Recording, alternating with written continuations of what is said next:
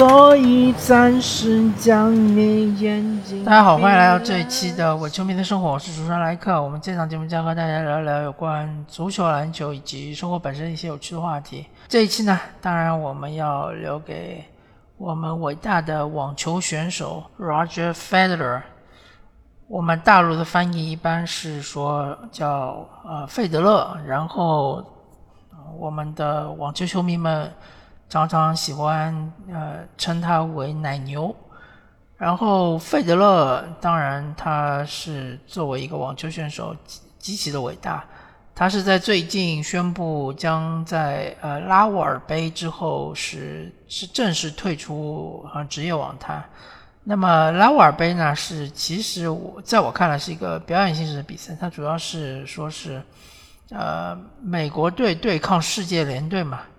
嗯，然后这个比赛的胜负其实并不是那么的重要啊，它属于一个团队赛，所以费德勒或者说呃，Federer 他确实已经是呃下定决心要退出网坛。那么在我。本人看来的话，呃，费德勒他退出网坛的，呃，有那么几个，有那么几点原因。第一点就是，当然是他的伤病，呃，他其实最后一次比赛，我记得没错的话，应该就是温网，当时是决赛输给了 Novak Djokovic，就是我们大陆翻译一般认为是叫德约科维奇或者叫焦科维奇。其实这个德约科维奇我不知道是怎么翻译出来的，这个和发音完全基基本上是没什么关系的。但是确实大陆这边其实呃比较习惯叫他德约科维奇，甚至叫他小德。那么我我这边也称他德约科维奇吧。德约科维奇最近这几年在呃温网上统治力其实是无可撼动。然后费德勒也是在当时决赛是手握大概两个呃。就是冠军点的情况下，最终还是二比三被呃德约科维奇逆转，啊，后面好像他就有很长一段时间没有参加任何比赛，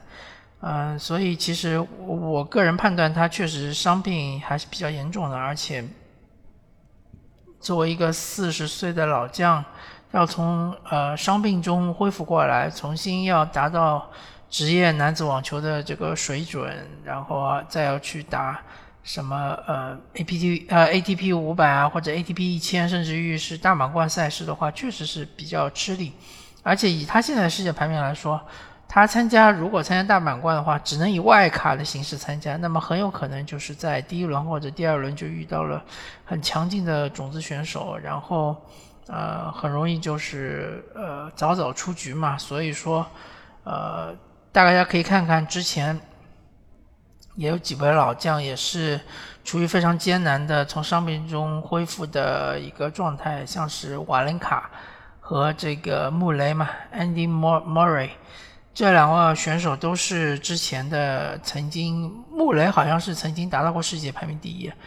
呃，瓦林卡是拿到过三个大满贯，穆雷应该是两个两个大满贯吧，就是这两位选手曾经都是非常的辉煌。但是由于最近一段时间他们的伤病困扰之后呢，呃，很长一段时间没有打球，现在的世界排名跌得很厉害，所以他们这个参加任何的这种大型比赛都只能以外卡形式参加，那么都常常就是首轮出局、次轮出局，都是这这种情况。我相信费德勒他本人就是不希望出现这种情况嘛，啊，这是第一点。第二点呢，啊，确实是，啊，对于呃。Roger，呃，Federer 来说，他对他来说最重要，或者说呃，要继续职业网球的呃唯一的呃希望就是能够再次拿到大满贯。那么现在看这个情况，或者是现看目前的这个世界男子网球的形势来说，可能难度是越来越大了。首先，Rafael Nadal。就是我们大陆翻译的叫纳达尔嘛，他在这个法网的统治力暂时看上去还是无可撼动。那么在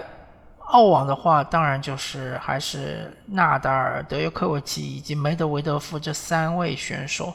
他们还是在澳网上是其实是呃感觉啊，在目前这几年看来还是非常有统治力的，呃，常常基本上是能够打进四强。那么在温网呢，其实就是德约科维奇，他的统治力感觉以费德勒的，就算他恢复到呃就是正常的水平，我说正常水平，当然就是他四十一岁这样的身体机能的正常水平。呃，大概率是打不过德约科维奇的，甚至于现在都很难说能打进决赛。那么美网当然是这个群雄并起，然后相对来说没有什么特别有统治力的球员能够连续几年拿下美网。但是正是因为这个群雄并起嘛，所以呃很多人其实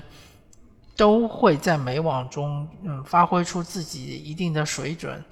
然后。这个费德勒，我觉得他自己对自己在美网上的这个发挥也好，或者说能够夺冠的几率也好，他判断应该也不是特别大。而且费德勒本身在他整个职业生涯中，美网嗯得的次数也真的是比较少，其实就是仅仅次于法网嘛。因为法网确实以他打法打法网确实是吃亏了一点啊，所以他只拿到一个法网啊。但是美网其实拿的也不太多，呃，而且。呃，更重要的是，美网应该是呃整个赛季即将结束的这个阶段嘛，呃，除非费德勒说前面呃这么长的一个赛季基本上完全不打，不然的话到了美网的话，肯定就是非常疲劳，而且是可能会带一定的伤病，所以相对来说，这个美网就呃更加机会不大了。所以，如果四大满贯没有什么太好的机会能够夺冠的话，确实费德勒，嗯，可能就丧失了一定的继续这个职业生涯的这样一个动力。嗯，当然，呃，费德勒以这个二十冠，呃，最终退役的话，已经是非常了不起了，而且他是，呃。先是就是打破了桑普拉斯的，呃，我我记得好像是十三冠的这样一个，呃，当时是历史第一人的这样一个地位嘛。然后他是其实是独领风骚了很很长一段时间。呃，就说到费德勒，我就要说一下那个呃，维纳斯威廉姆斯，就是维纳斯威廉姆斯小威嘛。他们两个其实就是前后脚宣布退役的嘛。小威廉姆斯就是在美网的第三轮被淘汰的时候，然后宣布正式退役。而且，其实比较有意思的一点是，呃，现在当今网坛这个大满贯数最多的四个人，呃，费德勒是二十冠，呃，德约科维奇是二十一冠，纳达尔是二十二冠，呃，小威廉姆斯就正好是二十三冠嘛。然后他们正好是，呃。呈阶梯式的，都是互相之间相差一冠，然后这个嗯，正好是一头一尾就宣布退役了。费德勒是二十冠，小威廉姆斯是二十三冠。呃，还是回到费德勒吧。费德勒确实他曾经啊很长一段时间统治整个这个男子世界网坛，甚至可以说他是在继这个桑普拉斯之后，啊。当时是最具统治力的选手，而且他的打法其实是，呃，以现在的眼光来看是非常复古的，而且是非常有观赏性的。他是喜欢打快节奏的，嗯，就是这种这个平击球啊，或者是这种呃打这个球的上升点，啊，然后他的这种脚步啊，包括他的发球上网啊，其实他的呃这个整个的技术来说。呃，没有太多的短板。也许他的反手，呃，之前当就是纳达尔刚刚横空出世的时候，他的反手也许是有那么一点吃亏的。特别是打纳达尔的这种呃超级旋转的上旋球的话，他的反手是只能呃抵挡或者说只能切削。但到后面，他逐渐逐渐，他也是完善了他的反手的技术嘛。他的反手的攻击性也是越来越强，也可以变直线。呃，这个反正就是说，在他的后期的话，其实费德勒的整体的技术基本上没有什么短板。他会这个随球上网、发球上网，包括他还会这个呃底线的这种呃。就是底线回球，然后，呃，大范围跑动，然后这个跑动之中的这种回球，还有包括穿越，他其实各种技术都会，而且都是非常不错的。尤其是他的网前技术，其实是比纳达尔和德约科维奇都好的。嗯，他的网球的小球，网前的小球啊，包括他的高压球啊，都是更胜一筹的。那之所以说他后期有点被纳达尔和德约科维奇压制，就在于。呃，后两者他们的底线技术是已经是达到了炉火纯青的地步，就是说，呃，也许比较其他的技术，他们不见得比费德勒更好，但是他们的底线技术确实是呃强于费德勒，尤其是当费德勒就是觉得自己经过几拍之后，觉得已经掌握了一定的主动要上网的时候。呃，纳达尔也好，德约科维奇也好，这两位的往前的穿越太厉害了，实在是太厉害。所以就是费德勒在呃很多场合下会被呃这两位选手给打败啊，甚至于其实有一段时间穆雷也挺克费德勒的啊，经常就是通过他这个铜墙铁壁的防守，可以就是拖垮费德勒嘛。但是不管怎么说吧，呃，费德勒这种打法，其实现在当今网坛其实已经是越来越少了。大家，嗯，大部分都在学德约科维奇，我觉得是这样的。嗯，大部分的选手都是喜欢底线的，呃，打底线球比较多，而且呃，不太打这种快节奏的。因为快节奏呃网球对于选手来说其实要求挺高的，就是因为节奏越快越容易出现非受迫性失误嘛。呃，然后现在的选手基本上他们他们的特点就是一个是高大化，就是这个发球质量越来越好；第二个就是这个脚下移动频率越来越快，就是这个左右移动滑步特别的快。然后防守到位率特别高，像梅德韦德夫这种一米九十以上的这种球员，他基本上在这个后场的防守也是非常的强悍。那其实像这种情况，在费德勒就是二十几岁的时候，当时的网坛基本上是没有的。当时基本上只有像休伊特这样的球员，他这个大概也就是身高要一米八出头一点吧。像他这样的球员才是跑不死的，在底线就是。呃，反复的这个左右横移，然后就不停的高低低挡。但是现在不一样了，现在的形式就是你身高又高，然后脚下频率又快，呃，又能够依靠发球建立优势，对吧？嗯，当然就是他们这些选手，呃，除了身体素质之外，他们的网前小技术是还是需要打磨的。大部分的选手其实在网前截击方面是有一些粗糙的。包括这个高压球之类的这种，因为他们平时确实训练的相对来说是少一点。呃，费德勒其实他的发球，我一直以为，我一直认为他是当时的，以现在来说是三巨头嘛，当年来说是四巨头里面是最好的。嗯，他的发球稳定性，他的一发的这种攻击性，他一发的球速，呃，是好于纳达尔、这个德约科维奇以及穆雷的。嗯，所以说，呃，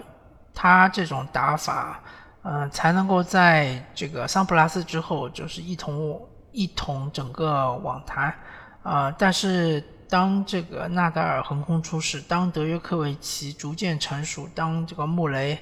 呃，逐渐的找到了克制费德勒的办法之后呢，确实费德勒这个后期夺冠的进程稍微受到了一些那个阻碍吧。呃，尤其是他对于大满贯夺冠的进程，其实费德勒在呃，就是纳达尔刚刚横空出世的时候，费德勒在呃，像是澳网啊，包括像是这个温网，还是占有很大的优势的。基本上纳达尔好像温网也只拿过两个冠军，而且都是呃，怎么说呢？其实不能说是他在温网打的比费德勒更好，但是德约科维奇来了之后，对于他的这个大满贯的嗯蚕食还是比较严重的。德约科维奇逐渐逐渐的就成为了温网的王者，然后又成为了澳网的王者。那么这样子的话，费德勒确实在后期要拿到大满贯，确实是太难太难。再加上美网常常就是出现像是瓦林卡、德尔波特罗啊这样的选手，是能够拿到我美网的冠军。嗯，不管怎么说吧，呃，我们其实非常有幸的能够呃见证到费德勒的呃比赛，包括他巅峰时期，包括他对抗其他巨头，包括他逐渐逐渐的身体衰弱、衰老了之后，他改变打法，更加的激进，更加的这个呃快节奏，更加的追求在三盘之内解决问题，啊，其实。嗯，挺幸运的，确实，我们作为网球球迷来说挺幸运的，啊，而且他现在这种打法真的，或者说他整个职业生涯的他的这种打法，现在真的后继无人，没有一个呃像样的网球选手继承了他的打法。其实，如果你能够达到费德勒这种技术的话，在职业网坛，呃，我不敢说你一定能够，比如说能拿个世界排名第一，或者一定能够拿到多少个大满贯。但至少你肯定是能进前十的，这是没有问题的。他这个技术确实是非常的好，而且他，呃，本人其实我觉得费德勒他的身体素质以及他的精神属性，他的心理素质都是挺强的，不太容易被击垮，嗯，不太容易就是出现一些，呃，当然就是说他。是有一些情况下，呃，手握优势的情况下被翻盘的，但是他不太容易出现，呃，突然的这个呃整体状态的垮塌，或者说突然的呃找不到状态，这种情况不太会出现。嗯，而且他本人其实不是以体能见长的。呃，但他还是能够跟加纳达尔或者德约科维奇啊，也是在很多大满贯决赛中能打到五盘，甚至我印象比较深刻的是，有一年他和纳达尔在呃澳网决赛打到五盘之后，还战胜了纳达尔，确实是非常的啊厉害，非常的了不起。嗯，其实我们抛开呃大满贯的次数来说，呃，费德勒无愧为是这个呃。二十世纪最伟大的选手，我或者说二十世纪最伟大的网球选手之一吧。嗯，真的和纳达尔或者德约科维奇的差距可以说是微乎其微。呃，反正总而言之吧，我我我觉得全世界那么多网球球迷喜欢费德勒，他不是没有道理的，他真的就是欣赏他这种嗯打法。以及当然还有就是欣赏他这种为人，他的形象，他在整个